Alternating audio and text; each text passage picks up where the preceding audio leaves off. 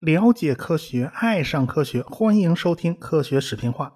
呃，今天是六一儿童节啊，先祝各位大朋友、小朋友节日快乐啊！难得节日碰上周末，估计很多人啊听到这个音频呢，已经是二号了。不管怎么说啊，还是要祝大家节日快乐啊！在童年呐，那真是无忧无虑啊。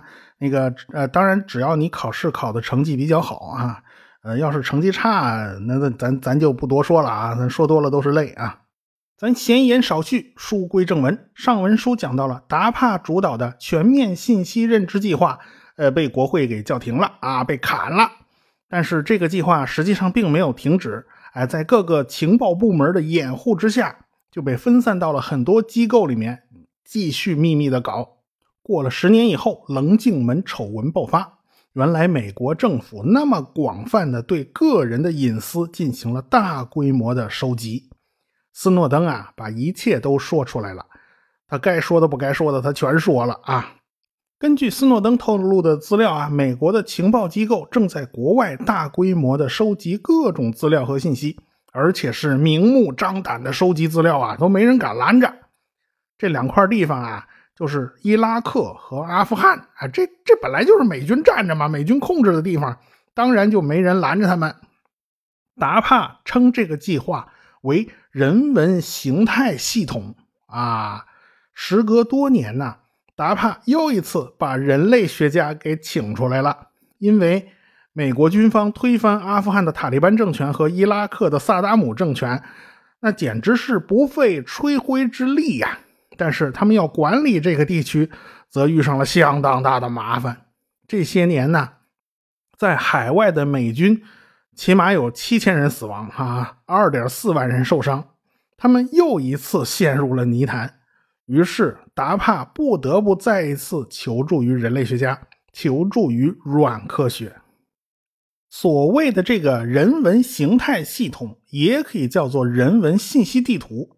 这张地图上记录的可不是什么海拔高度啊、气温啊、气候啊这样的自然属性啊，而是人文属性。比如说，这个地区的人都讲什么语言，都是哪个部族的，他们信仰的是哪个宗教的哪个教派，有多少人是心向着王师的啊，呼呼唤王师早点上岸的，有多少人是站在恐怖分子一边的，要把这些有关人的数据全部描绘在一张地图上。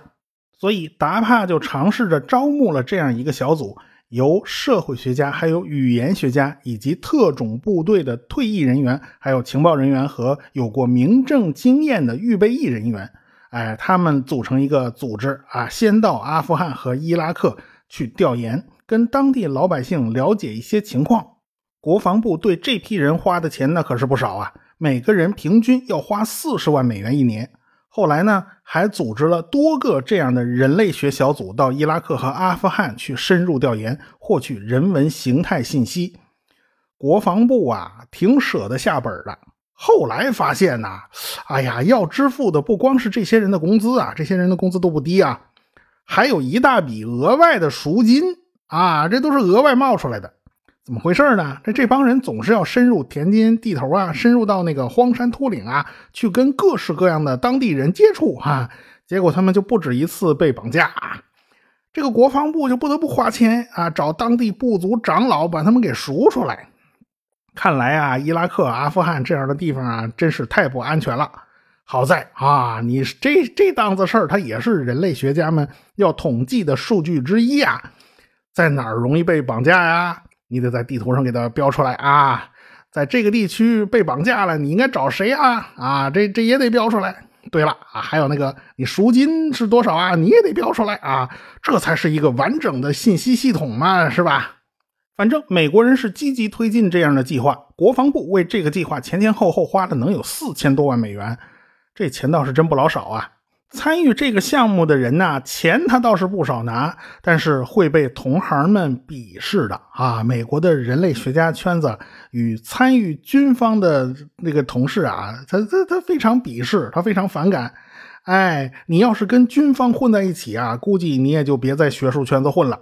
说白了，美国人发动的是侵略战争，美国人自己也知道，很多知识分子从内心是反对的。所谓的人文形态系统啊，其实跟当年土肥原贤二和特高课搞的那些个情报活动，你说能有多大区别呢？土肥原当年也组织构建过一个汉奸网络系统哦。你别看美国人用的词儿都挺高大上的，什么叫人文形态系统啊？简称 HTS，其实跟土肥原那就是一码事儿嘛。住在伊拉克的美军基层官兵对这帮子专门研究人文学科的专家们并不是太在乎。哎呀，他们就觉得呀，这个我们美国大兵都不好使，这帮秀才你说能派上什么用场呢？美军当时最头疼的就是路边炸弹啊，学名叫简易爆炸装置，简称叫 IED 啊，你听着挺高大上的，其实就是简易地雷嘛。那么美国人为什么管这东西叫路边炸弹呢？怎么不叫地雷呢？你要考虑到当年伊拉克曾经很有钱呢，很多道路它都是水泥和柏油的呀，这不是鬼子进村那种土路啊。你想在水泥路面上挖一坑啊？那不是说不行，太麻烦了。哎，你直接放在路边就行了。老远看见美国的布莱德利步兵战车开过来了，人家就拿那遥控器一摁，这路边炸弹就炸了，布莱德利就被炸飞了啊！二十多吨的战车就被掀翻在了路面上。就和我国在抗战时期搞的地雷战不一样的是啊，现在的路边炸弹。都是用炮弹改装的。萨达姆政权刚崩溃的时候啊，大量军火流失，起码有一百万吨炸药不见了。美国人刚刚进伊拉克就发现，哎呀妈呀，这好多军火仓库怎么都被抢光了？这大量的军事物资就流落到了民间。那 AK 四七那种步枪那是小意思啊，人家那边结婚都是。不放鞭炮，人举着 AK 四七对天上来一梭子就行了。那动静那不是鞭炮能比的呀！二零零三年，美国人打进伊拉克的时候啊，进军太顺利了，因此美国上上下下都很乐观。五月一号，小布什总统在林肯号航空母舰上宣布，伊拉克的主要战事已经顺利结束了。其实他想不到啊，嗯，这新的战争才刚刚开始呢。五月二十六号这一天是美国的阵亡将士纪念日。一辆悍马车在巴格达国际机场附近就压上了一个白色的布口袋，这布口袋就爆炸了。上等兵史密斯被炸身亡。这次爆炸就宣告了简易爆炸装置登上了伊拉克的历史舞台。美国人一开始没想那么多，他就想啊，是不是谁到处乱扔军火呀？是不是旧政权覆灭的时候，这军火就当垃圾给扔了？这不小心压上了就炸了啊？没当回事儿。但是到六月份，这个爆炸就上升到了二十二次。到了八月份，死于爆炸的比死于子弹的还多了。到了年底，死于爆炸的人数啊，就死是死于子弹的两倍。这事儿它不是一个正常的事儿啊！美国人哪想到在伊拉克会遇上这玩意儿？因此，美军装备的车辆啊，它都是装甲版的悍马军车。哎，他们觉得有这东西也就够用了。这哪知道啊？你悍马那点装甲根本就是了胜于无啊，它经不住路边炸弹的炸呀。所以史密斯死后三个月，一辆满载炸弹的卡车就撞进了联合国驻巴格达的总部，一下炸死了二十二个人。这东西啊叫车载简易爆炸装置啊。没多久又出现了人体自杀炸弹，美国人这才意识到，哎呀，我的妈呀，这场战争看来是结束不了了。他们想起了越南的泥潭呢，哎呦妈呀，这这厄运又来了。当然啦，这当务之急还是让达帕的科学家们赶快想办法对付这地雷啊！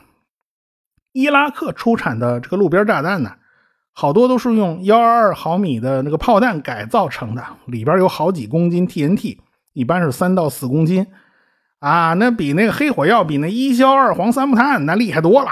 有的甚至是一百五十毫米的炮弹，你别说布莱德利战车呀，就是七十吨重的 M 一 A 二主战坦克，你又当如何呀？那照样给你炸翻喽！美军的 M 一 A 二坦克那大摇大摆就沿着公路开嘛，一看路边怎么一辆破轿车呀？这破轿车真是破呀！这铁皮坑坑洼洼的啊，估计是没人要了吧？这是美国人还耍酷，他非要开着坦克把人这辆车压扁喽！刚压上去，嘿。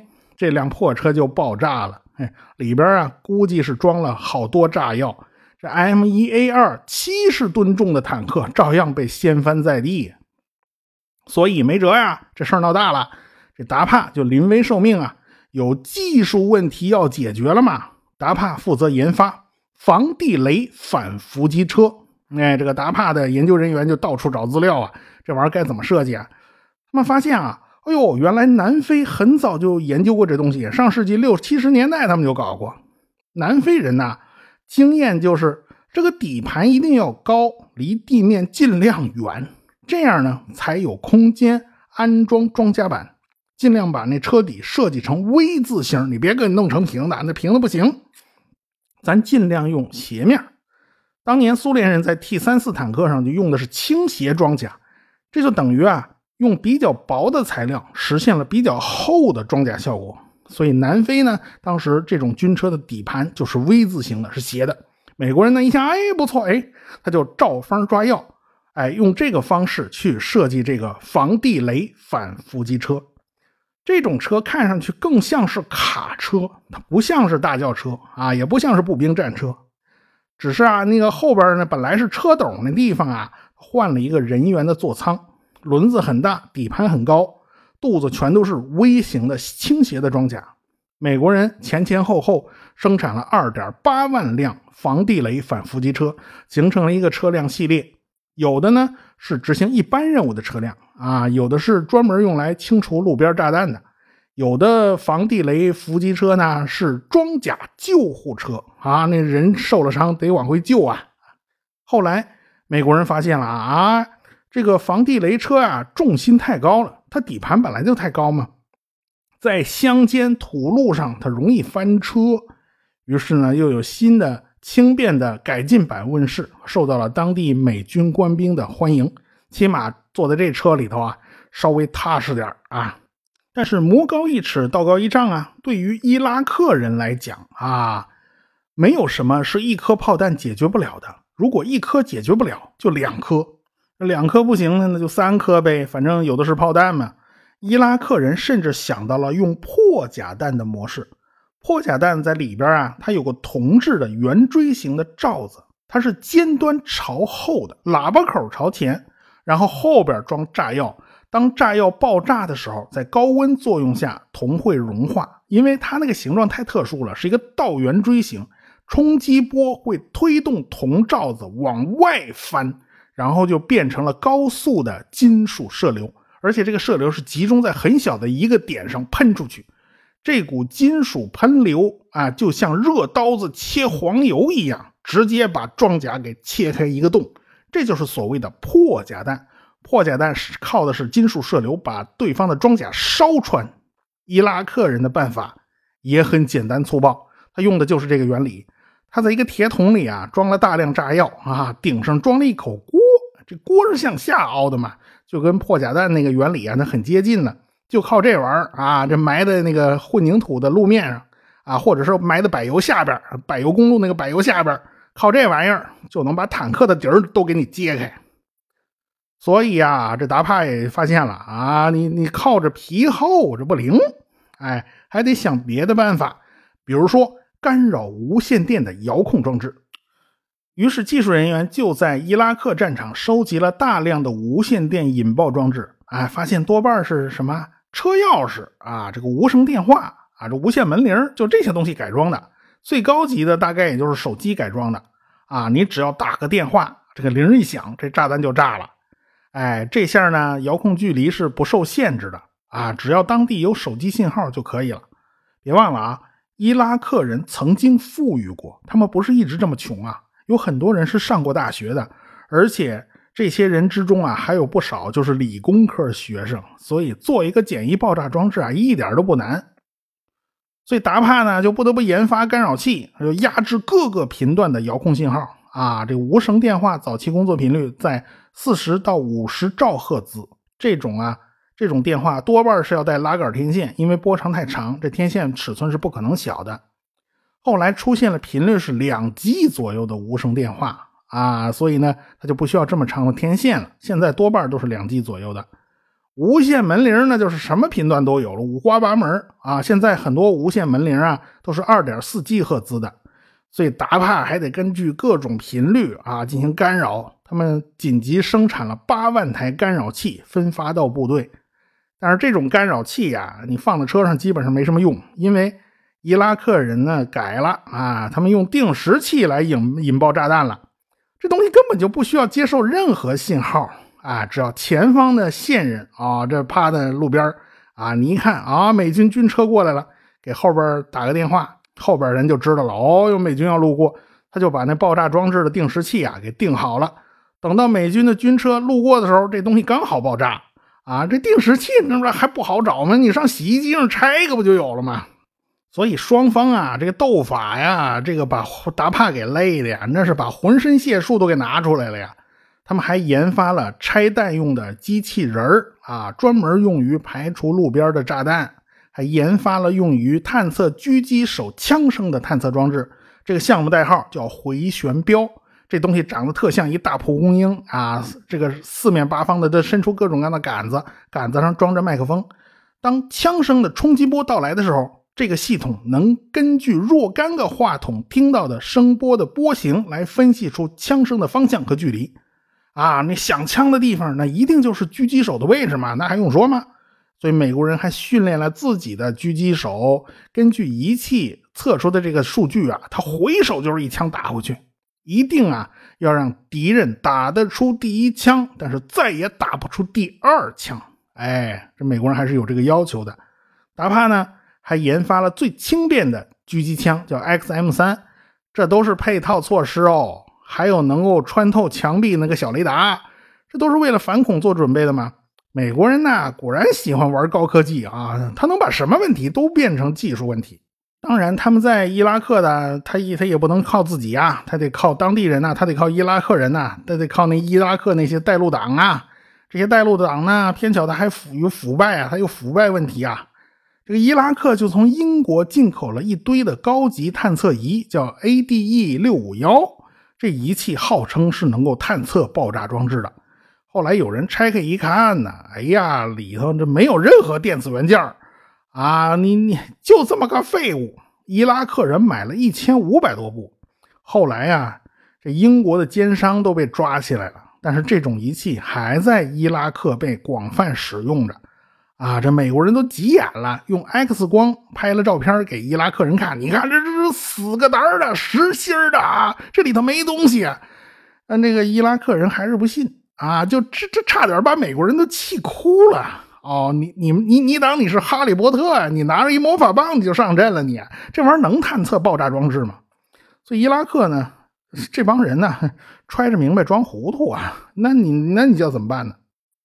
所以尽管啊，达帕很努力啊，这个美国国防部仍然焦头烂额。他这种事儿就是对付不过来。为了对付这些炸弹呢，他已经花了几十亿美元了，但是似乎没有办法完全解决问题。因为它是个生态系统啊，此消彼长啊，它总在不断的演化啊。你有一招，人家也有一招啊，所以国防部就被国会的老爷们骂得狗血喷头啊。国会就问国防部了：“你是不是你满脑子都是高科技战争啊？都是网络中心战呐？你低技术战争是不是你们都不会打了呀？现代的高科技在人家恐怖分子面前能有多大作用啊？”你们花了几百万啊，发了一颗导弹要打人家一个驴屁股，结果还打歪了，还没打着。你说你们这这怎么闹的？这是，这国防部也没辙呀。这宝宝心里苦啊，他他心里实在委屈啊。这高科技战争啊，对付正常的现代化国家，为什么能起到那么大的作用？就是因为现代化的社会都是有核心节点的，比如说发电厂、电网，那就是核心节点。我一旦打掉你，整个城市就瘫了。我打掉你的广播电视系统，那么普通公众就完全两眼一抹黑呀，他什么信息他也收不到了，他就没有办法组织和动员。现代化国家的人的承受能力啊，远比那农耕时代要脆弱，因为分工越来越细化，每个人从事的都是非常非常细小的那种专业性极强的工作，他一旦被孤立。他其他什么都不会，所以他的生活来源就就没了呀。每个人都是依赖于社会提供的服务的，社会提供的这个网络在支撑着你活下去。一旦这个社会的服务系统瘫痪了，你叫老百姓吃什么呀？你叫老百姓喝什么呀？就连这种最基本的问题都成了问题。你能忍受那个下水道堵塞，所有的马桶都没法冲吗？你受得了吗？人家科索沃战争就是这么玩的呀！啊，最后南联盟的老百姓坚持了那么多天呢，他终于就扛不住了，他没辙也没办法呀。但是在伊拉克和阿富汗，这情况就不一样了啊！美国人是不管不顾拆毁了原来的社会组织结构，他们很鲁莽的要推行他们的那一套。可是当地人他就不吃这一套，于是整个社会就陷入了混乱状态，他就没有中心了，他又没有领导人，他这个整个社会网络体系被打坏了，就成了一个去中心化的松散社会。啊，这就成了没中心的网络了啊！反倒造就了层出不穷的恐怖分子。美军是根本就没办法应付。美军呢，迫切需要了解对手。他们是有时候甚至不不知道对对手是谁呀？这帮人从哪儿冒出来的？因此，他们才启动了人类学家的项目，去建立人文形态系统。说白了，就是知道啊，这当地人到底是怎么想的呀？他们到底吃哪一套啊？你不能软硬不吃啊！时隔二十多年呢，美军的军事术语里面又一次出现了“反叛乱”这个词啊！这词儿当年是在越南出现的，当年越战的阴影啊，始终是挥之不去的呀。对于达帕来讲，他们认为高科技手段是有效的手段，即便是面对伊拉克和阿富汗这样的局面啊。国会呢就把全面信息认知计划的钱呢给撤了。咱们以前讲过呀，你不能对美国人民采用这种监控手段呐。但是这套在伊拉克和阿富汗总是没有问题啊，这是外国啊，对吧？这个对象他也不是美国人呐。看来啊，这伊拉克人和阿富汗人呢，他都不算人啊，他们不需要隐私。那么达帕的各种高科技手段呢，它也就能发挥作用喽。现在我们知道。美国在伊拉克和阿富汗大量使用无人机啊，开始的时候只是从上面监控看着下边啊，要是发现本拉登，马上向上级报告，然后等着一级一级传达，从军舰上发射那战斧巡航导弹呢，那速度也不快啊，慢慢腾腾飞了几百公里，然后打中了那几个帐篷啊，那本拉登早跑了，哎，人早就走了，不在这儿了。于是美国人就想，哎呀，这个反馈速度实在是太慢了，不能这样。于是美国人就开始研发察打一体的无人机啊，这无人机带着地狱火导弹上去的，看着下边有个牧羊人啊，看这个大胡子，面貌可面目可憎，看着像授权名单里头谁呀？这这个实在是看不清楚啊，这个像某个恐怖组织的头目啊，这恐怖组织头目他亲自放羊来了。啊，他到底是还是不是呢？他看不清楚。就是说，从万里之外遥控操作啊，其实非常依赖当地本地的情报。如果一个本地情报人员这两把刀，那那那这个这个就不行了，这事儿就办不了。假如啊，这本地情报人员很得力，早就把这个信息搞得很准确，那就开始打喽。那么无无人机的操纵人员手指头尖一动，一颗地狱火导弹就打下去了。那么那个人和他的羊啊，就一块就被炸炸成灰了。这个无人机操纵者呀，就完全没有什么安全问题啊，他与离得远着呢。他下了班以后呢，还给老婆孩子热炕头啊啊，他们的双手似乎是干净的呀，他们完全闻不到战场上的血腥味儿，因为他们离得太远了嘛。谁知道他们炸的对了还是炸的错了？不管怎么说呀。操作人员的任务已经完成了，剩下的事儿就给领导去操心吧。美国人承认啊，这无人机这种模式它是有误杀的，但是他们认为数量很少啊，有一些不确切的数据，因为美军他自己也不公布，很有可能2011年到2012年在也门就有近300人被误炸而死。但是美国人认为啊，你死这些人呐，总比在地面真刀真枪的打一仗啊，那要那要少得多了。那死更多的无辜者，那那不那不不行啊，还是这种方法好。但是被误杀的那些人的家人，他会这么想吗？这个仇恨他要积攒到什么时候？所以美国的人文形态系统应该是负责收集这样的数据的。二零零八年的六月份，有两辆装满炸药的卡车就撞进了阿富汗坎大哈的一座监狱，啊，就炸塌了围墙。这监狱里边有一千两百多犯人就跑出去了，其中有四百多啊，那是恐怖分子骨干呐！哇呀，这还了得呀！于是美国人就开始在阿富汗采集生物数据啊，每个人的指纹、虹膜，就眼睛啊，都是要扫描的，面部信息和遗传信息都要采集，范围是从十五到六十四岁的男性。美国人在阿富汗采集了一百五十万人的数据，占阿富汗男性总数的六分之一。在伊拉克。他们采集了两百二十万人，占伊拉克男性总人口的四分之一。